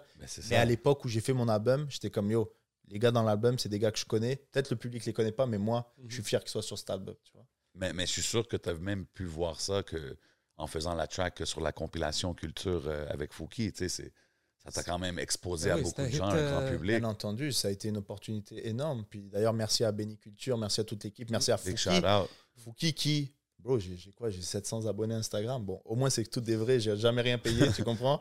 Mais. Organic gang over here. Ah, yeah, yeah, yeah. Non, pour vrai. Puis j'avais vu un, tweet de J. Cole qui disait à l'époque, là, il venait d'atteindre 500 abonnés Oui. Twitter. Malade. Puis il dit, guys, I know you're real. So thank you. Ouais. Puis je me suis dit, c'est vrai, moi aussi, je suis content de ça. Je sais, j'ai pas beaucoup de views, pas beaucoup de trucs, mais c'est que du vrai, tu vois. Mais bref, euh, tout ça pour te dire que j'envoie le morceau, la maquette, c'est même pas le morceau et pas comme vous l'entendez, que j'avais fait avec Momo à Culture. Il me dit, yo, il y a vraiment quelque chose, c'est un son d'été et tout. Je dis, oui, je pense. Il me dit, euh, ok, on va, on va essayer de mettre Fouki. OK, c'est comme ça ça s'est passé. Fait que c'était vraiment. J'aurais jamais pensé. Ouais, je suis parti avec le. J'avais le refrain, j'avais deux verses. J'ai enlevé un verse pour Fouki ramène le OK, sien. nice. Puis euh, j'aurais jamais, moi, tu vois, j'ai- écouté Fouki, j'ai- j'aimais sa musique, genre dans le sens, je me disais, shit, ce gars a une vraie musique. Depuis que j'ai écouté Gaillé, je fais, what the fuck, man. Il y a un Pour vibe. vrai, Il y a ben, il y a son un- pop vibe. il y a un fucking vibe, il y a une image, c'est lui, c'est authentique. Tu peux aimer, pas aimer, mais c'est c'est C'est real. lui. C'est real, tu vois? C'est Zay. Puis je me suis dit, euh, je me suis dit, ben oui, parce que j'avais jamais eu cette vision. Puis quand il m'a dit le nom, j'ai fait, oh shit, c'est une bonne idée. Puis je me suis dit, ouais, mais ça m'étonnerait qu'il accepte, tu vois. Tu sais, Fouki est quand même le gars qui roule ça, le je me, plus. suis- je me demandais, toi, tu t'attendais pas à ce qu'il. je, je pensais pas, surtout, je suis pas établi. Puis c'est là où tu vois la, la grandeur artistique du gars, c'est de te dire, yo, le gars est pas connu, mais j'entends le morceau, il y a quelque chose, let's go. Tu vois, puis deux semaines plus Faut tard, qu'il je reçois real son verse, yeah, vraiment, puis je reçois son verse, puis je suis comme, waouh. C'est, j'aurais jamais pensé écrire comme ça, avoir cette vibe-là, puis je trouvais ça, ça, se- pardon, ça se complétait trop bien en fait. Un gros track. Puis euh, ce qui, me- ce qui me rend fier pour vrai avec ce morceau-là, c'est que c'est sorti, ça a commencé tranquillement. Je pensais pas que ce serait un hit, mais c'est quand j'entends des gens qui m'envoient Yo, je suis à la SQDC, écoute ça, je suis à Tremblant, écoute ça. Tu vois ce que je veux dire? Et euh, non, le morceau a beaucoup voyagé, puis shout out à lui, man. Ça a fait euh, numéro 1 ou 2 des top euh, franco là, l'année C'était passée. euh, sur Weekend FM, 99.5 FM, ouais. Yo, c'est lourd là quand même. Ben ouais, bro. Ouais, ouais, ouais. Big shout out. C'est tous des accomplishments, man, qu'il faut souligner, man. Je trouve ça dope. En parlant de radio, essaie de rapprocher juste le micro. Excuse-moi, peu. Il n'y a pas de souci. Yeah, yeah, yeah. Moi, c'est que tu. Comment tu te retrouves à la télé? Façon de dire, tu sais, c'est- ce que je veux savoir là, c'est Ouais. que. On parle de pour que- tout ça, mais après. Mais comment ça. Est-ce que tu avais tout. Pendant tout ce temps-là, tu faisais du journalisme? Comme... C'est quoi qui se passait? Est-ce que tu étais moitié journaliste, moitié euh, artiste? Est-ce que tu avais un clash Ouais, As-tu toujours eu cette passion-là, genre? Euh, Ok, m- moi, j'ai étudié en études internationales sciences politiques. Je voulais faire du développement humanitaire. Je viens du Niger, puis je sais qu'il y a des gens aidés. Moi, mon but, c'était ça. En 2006, je finis mon bac. Quand tu finis un bac, souvent, ils te disent faut que tu fasses un stage. On est en 2006, je vois stage euh, dans des camps palestiniens au sud Liban. Moi, je suis libanais d'origine, je connais mal mon pays. Je me dis, bon, ben, c'est une occasion d'aider les Palestiniens, puis en même temps d'aller au sud Liban, euh, découvrir le pays. Je commence à avoir des cours de premiers soins, cours d'arabe, on se prépare et tout. Il y a la guerre Israël-Liban. Ils annulent mon stage. En 2006. Moi, je travaille aux aides de la mode. Je suis comme désespéré. Je me dis, j'ai fait un bac, je suis endetté. Qu'est-ce que je vais foutre? J'aurais jamais dû étudier dans là-dedans. Il n'y a pas de travail. Je vais voir mon coordinateur de stage. Je lui dis, écoute, je dois finir mon bac. Il me faut un stage. Qu'est-ce que je pourrais faire? Il me dit, ah, euh, il y a une place à la radio de Radio-Canada. Ça te tente-tu d'essayer? Moi, je connais pas la radio. Je connais pas la culture d'ici. Je sais même pas que c'est 95 ans FM. Je dis, tu sais quoi? Ok, let's go. J'envoie. Je fais une entrevue. Ils me Ouais, disent, mais t'es quand même dans la musique et tout. ça, c'est- Ouais, mais je, pense, c'est- je savais même pas que ça pouvait m'aider en fait. Moi, dans ma tête, c'est wow. comme c'est, ça va pas m'aider pour travailler. En tout cas, bref, maintenant je sais que oui, mais quand même. Et là, je fais le- l'entrevue, ils me disent Ok, tu vas faire un stage à la recherche. Fait que c'est comme ça que je suis rentré à Radio-Canada. Puis dès que je suis rentré, j'ai kiffé le vibe dans le sens où j'arrivais dans d'autres studios. Ça restait des studios. ça. Je voyais les aiguilles qui bougent, tu que je veux dire? Et tout cet, cet environnement, j'aimais. Puis c'était la première fois que j'allais au travail, je comptais pas mes heures. Parce Wow. que quand j'étais aux aides de la mode, quand j'étais au Pile Pub, je regardais, le- c'est comme ma pause, ça. Ouais. Je vais mourir là. Tu commences à te dire, ça, ça, ça, ça rend fou. Ça, peut vraiment rendre fou. Et c'est là où je pense que les gens peuvent mal tourner. Ouais. C'est quand t'as pas de perspective. Quand tu Oh. dis, mais qu'est-ce que je tourne en rond, tu vois? Bro, moi, je me rappelle vite fait, je te laisse continuer. Je travaillais dans un restaurant. Yo, je me levais, j'arrivais à 6 heures. Puis je commence à faire ma prep. Puis là, je suis sûr qu'il est 7 heures. Yo, je regarde l'heure. Je vois qu'il y a juste 20 minutes de passé. Oh my God. dis, ça, ça fait mal. c'est. Donc, Ça, c'est- ça fait C'est mal. clair qu'en arrivant à Radio-Canada, pas quand tes heures, ça a dû te changer. euh. Ça a changé ma vie. Puis même, c'était la première fois qu'on me donnait euh, un salaire euh, décent. Tu vois ce que je veux dire? Puis je me disais, ah oui, c'est sérieux, vous avez ce genre de, de cachet. Puis Et en plus, c'est c'est le fun, genre. En plus, c'est le fun. Mais mais il faut dire que je suis rentré à Radio-Canada par la petite porte. C'est-à-dire, j'ai fait un stage, j'ai été pris comme adjoint à la réalisation. Euh, après ça, j'ai fait des articles sur le web. Après, il y a quelqu'un qui m'a dit fais de la recherche. Après, j'ai eu des mains tendues. Genre un animateur qui me dit Yo, il y a le printemps arabe, tout ce que tu connais et tout, peux-tu en parler en ondes? Bon, Ok. Fait que j'arrive en T'avais live. jamais fait euh, de Jamais, l'animation. J'ai jamais pensé de ma vie euh, faire des, trucs, des projets journalistiques ou de me dire je vais être à la caméra ou à la radio. Puis, puis quand tu dis recherche, comme j'ai commencé à la recherche, c'est quoi exemple, genre? Recherche, C'est genre. journée de travail. Ok, là, imagine, tu as un show qui est une fois semaine. Ouais, Genre le podcast. Genre le podcast. So là, vous avez deux animateurs. ouais. Si on est à la radio de Radio-Canada, soit il y a un de vous qui réalise en même temps qu'il anime le show, soit il y a un réalisateur Ouais. qui aide tout ce qui est technique et tout. Puis, tu as quelqu'un à la recherche, ou deux ou trois, qui vont dire Ok, cette semaine, on est dans un domaine hip-hop, voici tous les albums qui sortent, voici tous les shows qui arrivent, voici l'actualité. Dans le fond, c'est un job qu'on fait avant l'épisode. Ouais, Non, mais ça. vous, vous faites tout vous-même. Ouais. Mais c'est exactement ça. C'est exactement C'est ça. vraiment de faire la recherche. Donc la recherche, c'est OK, il y a eu ça cette année, de quoi on parle, ouais, de quoi on non, parle pas, c'est quoi l'angle. C'est ça que je faisais. Fait que, mais moi, ça m'a permis d'aller. J'ai rencontré tout le monde. Quand je dis tout le monde, j'ai rencontré Charles Aznavour, j'ai rencontré Stromae, Wow. j'ai parlé à des ministres, à des premiers ministres français. Tu comprends, ils venaient en studio tous. Euh, tous les candidats des partis euh, politiques fédéraux, provinciaux, je les ai, je les ai rencontrés d'une manière ou d'une autre. quand même. Puis quand je suis rentré à Radio-Canada, faut le dire, là, j'étais le seul. seul à. Ah ouais. So, c'est sûr qu'avec le printemps arabe, il y avait beaucoup de questions qui venaient Hey, voir. euh, demande donc à lui. euh, Exactement. Il doit en connaître. Exactement, exactement. Et, euh, et c'est à partir de là que petit à petit, j'ai fait ma place dans les médias, mais encore une fois, je voulais travailler derrière, jamais devant. Ouais, mais c'est facile à dire que parce que tu es arabe, on va te poser des questions, puis... mais tu es quand même resté là. Ouais. Qu'est-ce qui les a Non, non, poussés? sûr, Non, mais c'était juste ça ma question, c'est de savoir, euh, ça a été quoi ensuite? Tu as sûrement d'autres projets qui se sont. Mais tu sais, quand tu travailles là-bas, déjà, il y a- avant, il y avait ce qu'on appelait des permanences. On t'embauche, t'es là toute ta vie. Ça, ça n'existe plus. Tu dans notre génération, c'était freelancer, quoi qu'il arrive. Sauf moi, j'avais des contrats qui se renouvelaient à chaque année. Pour cette émission, je travaillais avec tel manager. À un, à un moment donné, j'ai- je travaillais pour une émission, elle a stop, j'avais plus de travail après. Fait que je pensais devoir me replacer ou quoi. Puis euh, c'est de fil en aiguille, bro. Tu fais deux jours là, oh, Un il est efficace. Oh, ok, ben rajoute deux jours ici, oh, un jour ici. Puis c'est vraiment des opportunités. Puis moi, je suis quelqu'un, quand tu me dis, il y a ça, tu l'as jamais fait, je me dis, ouais, je vais essayer de le faire. Ok, genre, je vais apprendre, mais je vais réussir à le faire, tu vois. Et c'était vraiment, je relevais un défi par un défi par un défi. Mais il y a quelque chose qui devait plaire pour Ouais. qu'il me rappelle, tu vois. Mais Mais toi, tu es dans les studios, tu es à Radio-Canada, tu fais de la musique, tu pas. Hey, euh, tiens, écoute. non, tu vois, ça, je l'ai jamais fait. Ça, Tu ça as toujours gardé les deux mondes séparés? c'est-à-dire, moi, j'ai vu tellement d'artistes qui étaient fils de ou qui étaient connus dans un truc puis qui utilisent ça pour leur musique.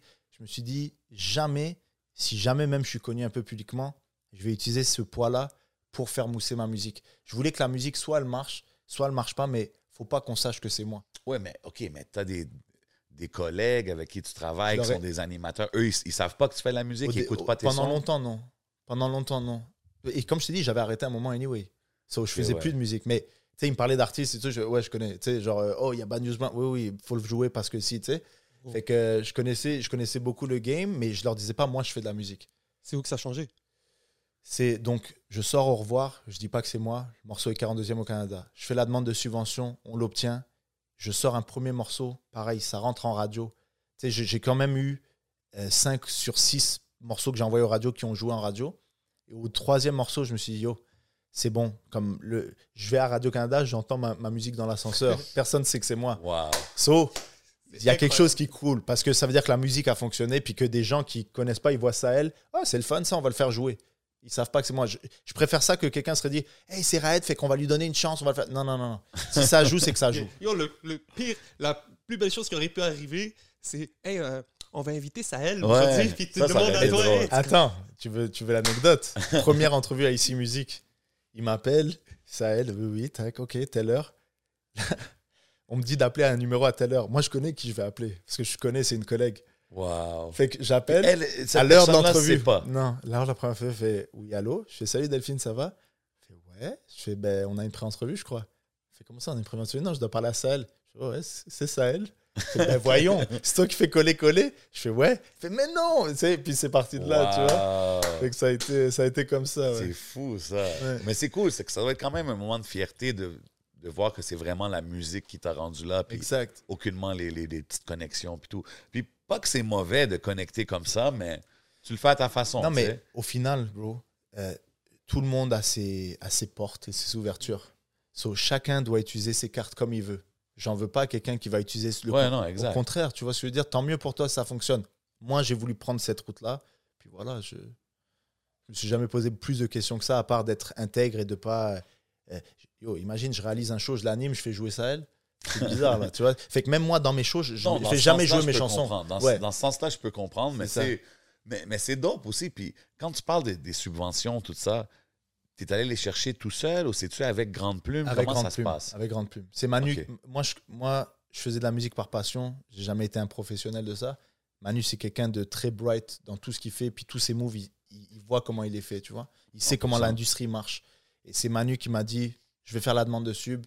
Euh, tout est transparent entre nous. Voici ce qu'on a, qu'est-ce qu'on fait avec, mais je m'en occupe, tu vois. Est-ce que lui, il t'aide aussi pour les choix, disons, de singles, des affaires comme ça, vu qu'il. Manu, sa plus grande qualité, en tout cas vis-à-vis de moi, c'est la direction artistique. Tu sais, dis-toi, j'ai sorti un album de 14 tracks, je dois en avoir 100, 115 dans mon ordi. Wow. Et encore aujourd'hui, il y en a certaines, je me dis, oh, je vais les reprendre, tu vois, je vais les finir et tout. Mais avec Manu, quand je lui fais écouter toutes les maquettes, je vois tout de suite ce qui l'accroche ou pas. Puis je sais qu'il a un instinct fort. Et je sais que quand il me dit ça, c'est bon, je me dis, j'ai pas beaucoup de chance de me tromper, tu vois. Et Manu, c'est aussi le gars qui m'a fait prendre conscience que c'est nice la passion, mais c'est aussi un travail. Parce que je le vois, le gars, il écrit un chef-d'œuvre, il me le fait. Deux jours plus tard, je lui dis, alors, t'en es où? Il me dit, oh, j'ai tout effacé. Oh What? my God. Comment ça? Non, c'est de la merde. Je suis comme, mais non, mais non, Manu, t'es un ouf. Il dit, non, non. Une semaine plus tard, deux semaines, deux mois plus tard, il me refait écouter le nouveau texte. Je suis comme, shit, t'avais raison. Là, tu comprends qu'est-ce qu'il voulait mais dire. déjà, c'était excellent. C'est juste que le gars, parce qu'il a changé une virgule, ramené une image là, changé un peu la structure, ça t'a amené là. Fait que moi, qui était un gars qui bossait au feeling, ça veut dire une chanson, je la fais en deux heures, j'y retouche jamais plus. Ouais, J'ai écouté mes morceaux, je fais comme, ok, ce texte est un peu faible. Cette phrase-là, faut que je la change. ouais. Ici, il faut que je mette un arrêt, il faut qu'on respire. Fait que tout ce qui est structuré, direction artistique, il m'a beaucoup, beaucoup Ça doit euh, être aidé là-dedans. Ouais. Ça doit être dope d'avoir un gars comme ça que, tu sais, c'est un, c'est un boy, c'est un homie, mais aussi du côté, il y a tellement de bagages puis de- d'expérience qui peut vraiment t'aider dans la direction. Il peut te faire comme skip des étapes, disons. Ouais. Mais tu vois, j'ai cinq personnes qui m'ont. Tu vois, le premier, ça a été Vaille quand j'étais jeune. Quand j'ai vu comment le gars faisait tout son album de chez lui avec un petit ordinateur de merde, ouais. qui, Yo, ça, qui c'est- jouait sur un clavier d'ordinateur ses, ses mélodies. Wow. C'est lui qui fait ses beats, Mm. qui mixe, qui masterise. Bro, ça, c'est une chose que je trouve qu'on ne donne pas assez de crédit, bien Vibe, pour ça. entendu, Vaille, c'est un génie de la Pour son musique. production. Puis, bro, toutes les beats, puis les clips aussi, c'est Ouais. in-house. Yo, bro, Moi, ma raison, c'est un album que j'ai tellement Oui. attendu, Ouais. tellement apprécié. Je trouve que c'est. Il est tellement pas. On n'en parle tellement pas. Ouais, comme as far Ouais. des classiques Ouais. et Tu tout. sais, on Mais même parlait- le dernier qui a sorti, Bien le sûr. récent, bro. Bien sûr. Très fort. Infinity. On parlait de, de, de, de Mosaïen et tout. Un artiste qui a réussi à aller de l'autre côté pendant un moment, c'était Vaille. Sur ma vie, ça a tourné, les gars. Ouais. Parce que moi, j'étais en République dominicaine une fois. Et des gars ont su qu'on venait de Montréal, ils nous ont tout de suite dit Oh, Vaille et tout. Là, je te parle encore avant Internet. Là. Ouais. Tu sais, YouTube venait de sortir et tout, mais dans le sens, c'est fort ce qu'il a réussi à accomplir. Après, il a, eu, il a eu son chemin, mais oui, Vaille, ça a été le premier où je me suis dit Waouh, c'est comme ça qu'il faut travailler. Il faut que j'apprenne à au moins louper un truc, wreck moi-même, nanana. Ensuite, il y a eu euh, bon, Manu, Seth aussi, Youssef Knight. Youssef Yeah. Knight, on le connaît pour les vidéoclips. Youssef Knight, c'est un, un bon rappeur et c'était surtout, c'est un producteur ex- extraordinaire. Vaille, euh, Seth, quand il se met sur un beat, man, ça, ça devient.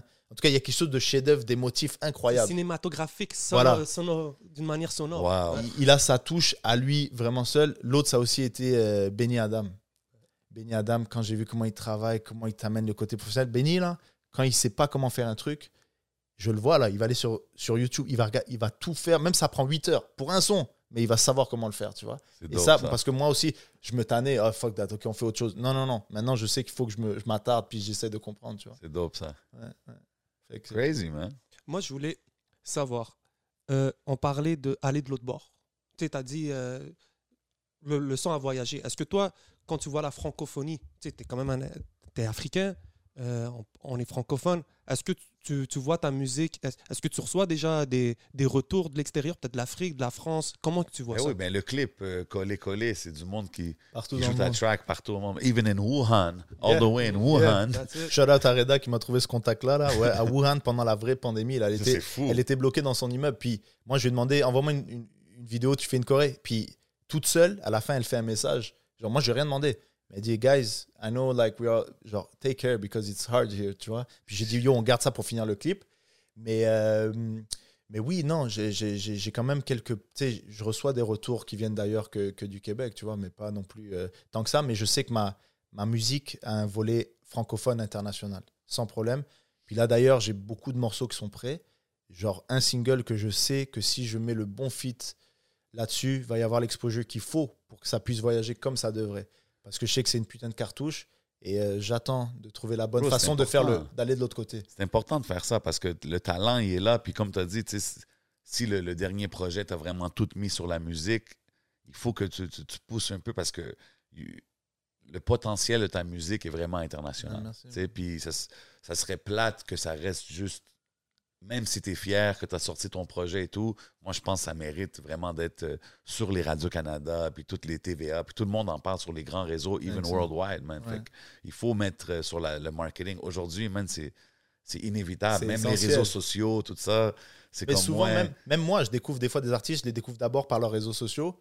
Oh, j'aime bien le personnage, je vais aller écouter sa musique. C'est rendu comme ça. C'est très, très, très. euh, Tu sais, même moi, c'est weird, mais comme tantôt on parlait de Jack Harlow, tu sais, puis j'écoute l'album, puis tout, puis j'étais comme, c'est- quand j'ai vu son entrevue, j'étais comme, ah, ok, il est chill. Laisse-moi écouter le projet. Tu sais ce que je veux dire? Fait Ouais. qu'aujourd'hui, souvent, c'est ça. Là. Ouais. Souvent, c'est ça qui va, qui va pas nécessairement faire que l'artiste est, est bon ou pas, mais qui va peut-être faire la différence des fois. Quelque chose sa personnalité, quelque chose Et des fois, tu kiffes plus le personnage que la musique. Comme moi, en ce moment, en France, il y a Kobalade, Soso Manes. C'est Ouais. des gars que je kiffe voir et entendre plus que leur musique. Après, je vais écouter leur musique parce que j'ai kiffé le personnage. Tu vois ce que je veux dire? Ben, Aujourd'hui, c'est un mélange de tout ça. Sais, C'est pour ça que les, les- les plateformes comme les podcasts, où est-ce que dans le temps, c'était des entrevues, euh, c'est quoi ton album, c'est quoi le single, qui qui a produit, euh, what's next? Mhm. Aujourd'hui, la popularité des podcasts, pourquoi? Parce que le monde, ils peuvent s'asseoir, apprendre à connaître le, le personnage et tout. Fait. Je pense que c'est important en 2022. man. T'as-tu eu la chance d'avoir des conversations sur la place du hip-hop en étant à Radio-Canada? Moi, j'ai beaucoup, beaucoup Mm. travaillé dans l'ombre pour ça, ouais. C'est-à-dire, je travaillais à un show qui s'appelait Plus on est de fou, plus on lit, Oui. littéraire. Puis, euh, mais avec toute l'équipe, hein, mais genre, on a proposé des trucs comme le combat de mots, qui était du freestyle battle. Ouais. Et on a ramené beaucoup d'artistes. Parce que moi, quand je suis rentré à Radio-Canada, je me suis dit, tu vois, nous, c'est Dan Crew, on avait de quoi, il y avait personne pour nous amener, Ouais, exactement. nous ouvrir les portes de ça. Fait que moi, quand j'ai été dedans, je me suis dit, je vais tout faire. Et je te jure, 11 là, moi, je suis très dur niveau musique. Il y a beaucoup de choses que j'écoute que j'aime pas. Mais là-bas, j'ai jamais mis mon goût musical de l'avant. C'est-à-dire, yo, le gars sort un projet, mettez-le. Genre, la- laissez le public découvrir. Ça marche, ça marche pas, c'est pas grave, mais euh, donnez-lui une chance de. Ouais. Et j'ai, j'ai, j'ai- il y a plein de gens, ils savent pas, mais tu sais, Salimo, la première oui. fois qu'il a tourné à Radio Cannes, c'est moi qui ai programmé la, la- la chanson, tu vois. Ouais. Parce que j'ai écouté, je me suis dit, shit, il y a quelque chose, c'est un jeune artiste moral. Je le propose à la- l'animatrice, elle me dit, ouais, c'est cool, on le joue. Tu vois ce que je veux dire? Wow. Anticipateur, dès que ça, ça s'est passé, j'ai écrit à Stéphane Leclerc, un journaliste là-bas, je dis, il faut faire une entrevue avec eux. Euh, Annie Soleil Proto, on a travaillé à la même émission, et elle aussi, elle avait l'œil sur le rap, mais tu sais, j'ai ramené Bad News Brown en perfo. Wow. Euh, tu sais, Vi, j'ai essayé de le faire jouer le Hey, plus que je pouvais. Quelle performance, Bad News Brown? C'était, je pense, deux ans avant qu'il qu'il parte. C'était, euh, C'était-tu avec. Il y avait l'autre. Il y avait Paul Cagnello avec lui, ça se peut-tu? ça se peut très bien.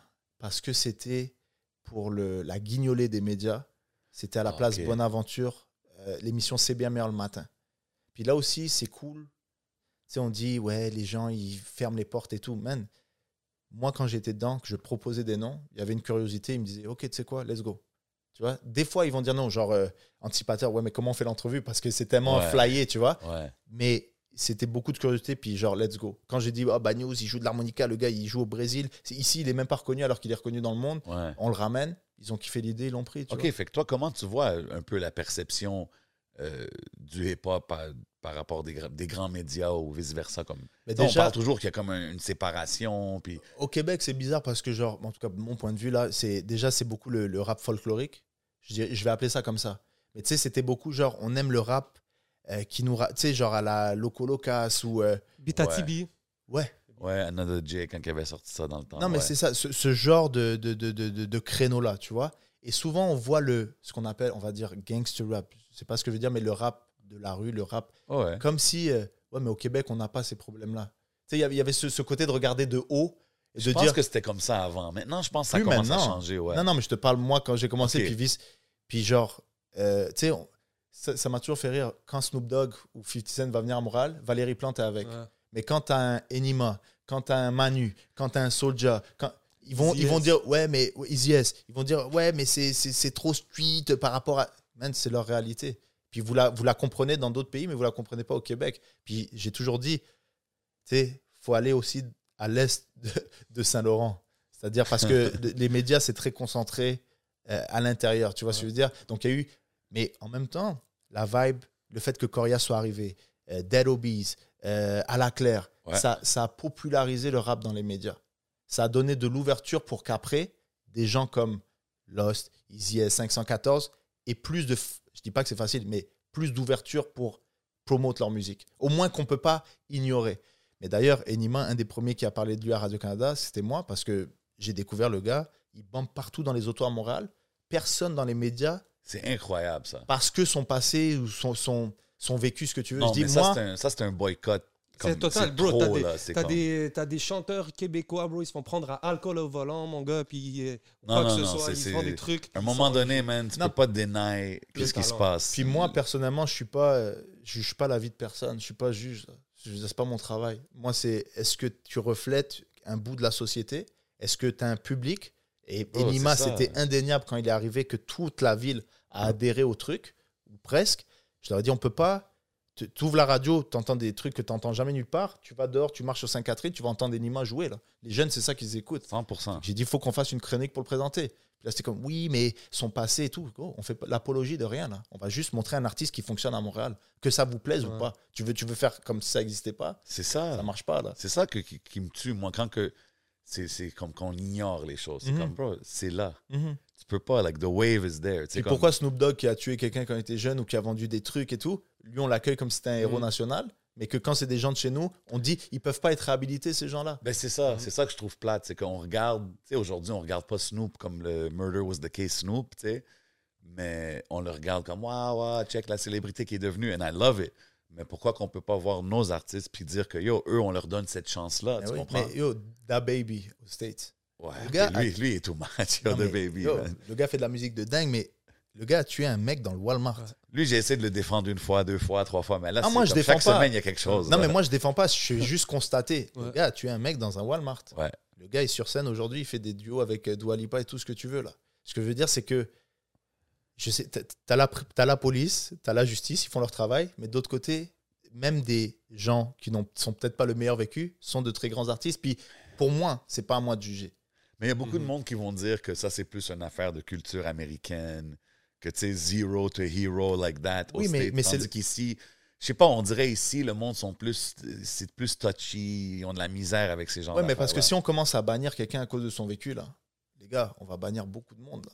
Parce que 100%. tu sais combien de réalisateurs de ça, films exactement. On fait des trucs de bat. euh, yo, Woody Allen, tu te fous de ma gueule, le gars a marié sa fille. À un moment Crazy. donné, les gars, c'est quoi le truc? How is, sais, comme. Tu sais, Roman Polanski, qu'on sait qu'il a violé, qu'il est interdit d'aller aux États-Unis, il est encensé en France. Fait qu'à un moment donné, laisser, tu sais, même les grands poètes, les Victor Hugo, tout ça, ils ont fait des trucs de ouf. Fait qu'à un moment donné, c'est soit tu juges l'art pour l'art, soit tu dis, ben non, on va juger l'art pour l'artiste. Et dans ce cas-là, l'artiste est un être humain. Il y a du bon, il y a du mauvais, comme chez tout le monde, tu vois. Hum. Moi, moi, je rentre pas là-dedans. Fait que toi, t'es pas dans le, le cancel culture, Ah, non, c'est non, ça. Fait que même si un artiste fait quelque chose, disons, que tu respectes pas ou que tu n'acceptes pas ou que tu trouves immoral, si la musique est bonne, la musique est bonne. comment te dire? Je vais pas faire exprès de faire de la promotion, mais je peux pas ignorer. Tu sais, c'est comme si tu me disais Michael Jackson, vu tout ce qu'on a appris, ce qui est quand même dégueulasse là. Tu, tu dois enlever toute sa musique de partout. Ouais, Moi, Michael je suis... Jackson, il avait rien prouvé vraiment, right? Ouais, mais tu as vu le documentaire HBO ça, ça te fait Avec penser. à- les deux gars, là? Ouais, attends. mais- Ah, yo, comment? Mais ça- Je, crois pas à ces gars-là. en bro. tout cas, moi je dis, ça, Ah. ça peut te faire douter, ok? Ouais, ok. Mais à partir de là, est-ce que je vais faire semblant que la, la musique de Michael Jackson n'a pas influencé le monde et qu'elle peut encore aujourd'hui jouer et dire non, on doit plus la faire jouer et faire semblant que ça a jamais existé? Non, mais c'est ça, parce que Heal the World is still a beautiful song, là, Mais- no matter what. Là. Exact. Puis même, il y, a- il y a beaucoup de gens, ils disent, par exemple, et c'est un débat, tu sais, c'est- encore une fois, c'est mon point de vue, tu sais, je veux pas que les gens croient, je... on dit qu'il faut enlever des statuts de- d'esclavagistes et de mauvais, ok? Moi, je pense que ces statuts-là, au contraire, faut que tu dises, c'est qui? Qu'est-ce qu'il a fait? Et pourquoi c'est important de se rappeler que ce mec-là était un fils de pute, un bâtard, un génocidaire, pour que jamais plus ça réarrive? Pour dire, ici, là, on est au Canada, au Québec, il y a des gens qui sont venus exterminer du monde. Ouais. Faites pas, croyez pas que c'est tout beau, tout rose. Fait que si tu enlèves ces statuts-là, si, ok, il va, c'est quoi? Je comprends, il faut encenser d'autres gens, des gens euh, qui ont fait du. Mais à un moment donné, il faut aussi se dire, l'histoire, elle est aussi sombre. C'est Ouais, pas que du on peut bon. pas, on peut pas cacher. euh, Et l'histoire, elle est écrite par les vainqueurs. Ça a toujours été comme ça. Je te dis pas de faire semblant que c'est que des gens bons comme on nous l'a appris à l'école quand on était jeune. Genre, euh, waouh, Napoléon, des trucs comme ça. Non. Mais de dire, ça a existé, rappelez-vous-en pour pas que ça arrive encore. Ouais. Moi, je suis de cette Je école-là. suis d'accord avec toi parce que même cette statue-là peut servir à dire regarde, ils ont même fait une statue pour eux. Tellement, tellement il était encensé à l'époque. Et ça doit jamais plus arriver, Tu vois. Donc, c'est c'est maintenant, tu dis Ah ouais, non, c'est pas vrai. Ben oui, guys, McDonald's, il a fait ça, il y avait sa statue-là, puis ils l'ont encensé. Donc, euh, ouais, c'est c'est comme brûler des bibliothèques. ou- On a tous des iPhones aujourd'hui. Steve Jobs, c'est un fils de pute dans la vie personnelle. Est-ce que c'est c'est- c'est mon problème à cause de ça? Vas-y. je vais pas... Non, mais tu vois ce que je veux dire? Hein, Non, mais Euh, tu, I tu vois. like Steve. Ouais, ouais, mais Elon Musk, là, tout le monde est en train de lui rentrer dedans. Bro, c'est- qu'on l'aime ou qu'on l'aime pas, le gars fait son shit. Et on est tous, on va tous, prof- entre guillemets, profiter ou pas de ce qu'ils sont en train de faire. Ouais, Tu vois? 100%. C'est vrai, man. 100%. Et man, gros, on reçoit des, des présidents américains man, qui ont fait des, des- des trucs de fou, puis on dit euh, c'est des conférenciers qui gagnent un million par conférence, puis il n'y a pas de problème alors que les gars ont détruit l'Irak, détruit le Moyen-Orient. Tu comprends ce que je veux dire? À 100%. partir de où on s'arrête, où est-ce qu'on trace la ligne tu sais? Je suis d'accord, man. Shit, c'est deep. C'est deep. Non, mais c'est real. Puis là, pour les, les- qu'est-ce qui s'en vient? Est-ce qu'on a un deuxième album qui s'en vient sur Grande Plume? C'est quoi le. le- Bon, moi, j'aime pas me mettre de deadline ou d'objectif. Ouais. Il y a beaucoup d'artistes qui pensent que s'ils sortent pas un truc chaque mois, ils n'existent plus. Moi, je suis pas de cette école-là. Ben, on est dans. on est dans le fast food era music, là aussi. L'instantanéité. Mais c'est important parce que, tu sais, on parle de Manu. C'est le genre d'artiste, justement, qui prend des breaks, mais quand que ça drop, ça, Ça drop. drop. Comprends? Puis tout le monde le sait. Ouais. Puis tout le monde regarde, tout le monde écoute. Puis moi, je pense personnellement que des artistes de ce calibre-là, ça vaut beaucoup plus que Hey, il faut que je continue à drop à chaque semaine. Parce que là, tu deviens comme un peu un esclave de l'industrie, là, dans un sens. Tu sais ce que je veux dire? Puis je pense qu'en faisant la, la- la façon de genre, je build mon fanbase à la Manu, c'est quelque chose qui peut durer forever. tu sais. Ouais, mais chacun sa stratégie et chacun 100%. sa route qui est bonne pour lui. 100%. Moi, tout ce que j'ai, c'est que j'aime pas me mettre des deadlines. Comme là, je te dis, j'ai deux morceaux, ça fait deux ans. Je sais que c'est des morceaux d'été, ça peut très bien fonctionner. J'attends le bon timing, j'attends de mettre les bonnes pièces ensemble. Même deux ans, quand c'est, disons, des morceaux qui ont deux, trois ans, Et ça te fait pas C'est peur de. être timeless, une chanson. Une bonne chanson, c'est timeless, pour vrai. Après, la prod, tout ça, ça peut changer. Mais un bon texte, Ouais, non, ça, je suis d'accord. Ça Mais ne la changera prod, jamais. c'est ça, tu sais, c'est- la prod, il y a deux, trois ans, des fois, ça peut changer. Ouais, mais quand t'es entouré de Benny Adam et de MOI et tout. Ouais. non, tu fais tes arrangements. Mais moi, tout ça pour te dire que je me mets pas de deadline. Puis surtout, comme je fais beaucoup de choses, je, je- je le fais quand j'en ai envie. tu sais. Je, je- heureusement, je compte pas sur la musique pour vivre. Je le fais vraiment parce que C'est j'aime ça. de le faire comme ça. Puis euh, je me mets pas de, de, de, de- de date ou de problème. Est-ce qu'on a un titre euh, pour le deuxième album? Pas de titre, mais le, le premier single, je pense, ça va s'appeler Prince à New York. Prince à New York. Ouais, Oh. comme le film. ouais. OK. So, Euh. C'est l'histoire de Prince qui arrive à New York, gros, qui viennent d- d'Afrique et d'ailleurs. Puis ça va. Je pense que beaucoup de gens peuvent relate à, à ça. Tu sais, les gens qui arrivent, qui travaillent, qui envoient le Western Union, qui disent pas euh, ayez pitié de moi, qui disent yo, moi je suis ici là. Quoi qu'il arrive, je vais faire ce qu'il faut pour réussir. Tu Mhm. comprends? J'ai l'opportunité d'être au Canada. Je vais défoncer toutes les portes. Si je travaille pas, je vais faire quelque chose autrement, mais je vais, je vais rapporter quelque chose au pays. Donc c'est cette mentalité-là dans, dans ce morceau-là. C'est rafraîchissant, man. Merci d'être là, bro. Ah, ça c'était fait plaisir, merci pour épisode. C'est un classique pour toi, euh, Prince à New York? Pour moi, ouais. OK. Moi aussi, gros classique. Soon, soon. T'as-tu vu euh, Part 2? J'ai, j'ai, écoute, j'ai pas aimé. Ouch. Ouais, moi aussi, c'était whack. Mais c'est Ouais. beaucoup de part 2 en ce moment, c'est Tu du. peux pas refaire ça, bro. Ouais, Surtout 30 ans plus tard. Ouais, ouais, ouais. Anyways, yeah. Yes, sir. Ben, guys, on va passer à la section Patreon. OK. Parce qu'on est sur un timing et euh, toujours plaisant, tu sais. Et, No euh, doubt, man. Gros shout à tout le monde sur le Patreon, man. Vous savez déjà, on apprécie le support. On apprécie tout le monde qui like, qui share, qui commente, qui show love. You know what I mean? On fait ça pour la communauté, on fait ça pour la culture. C'est pour ça que c'est important d'avoir des artistes comme Sahel ici avec nous. You know what I mean? Break it down and shed some light sur qu'est-ce qu'il fait, man. C'est de la qualité. Mhm. Allez tous checker, allez stream l'album, Allez checker les clips. You know, share, like, do the same thing for him, man, parce que tout le monde qui est assis sur cette chaise-là est là pour les bonnes raisons. You know what I mean? Fait qu'on continue, on continue au Patreon? Yes, sir. Let's do it. Yes, sir. So,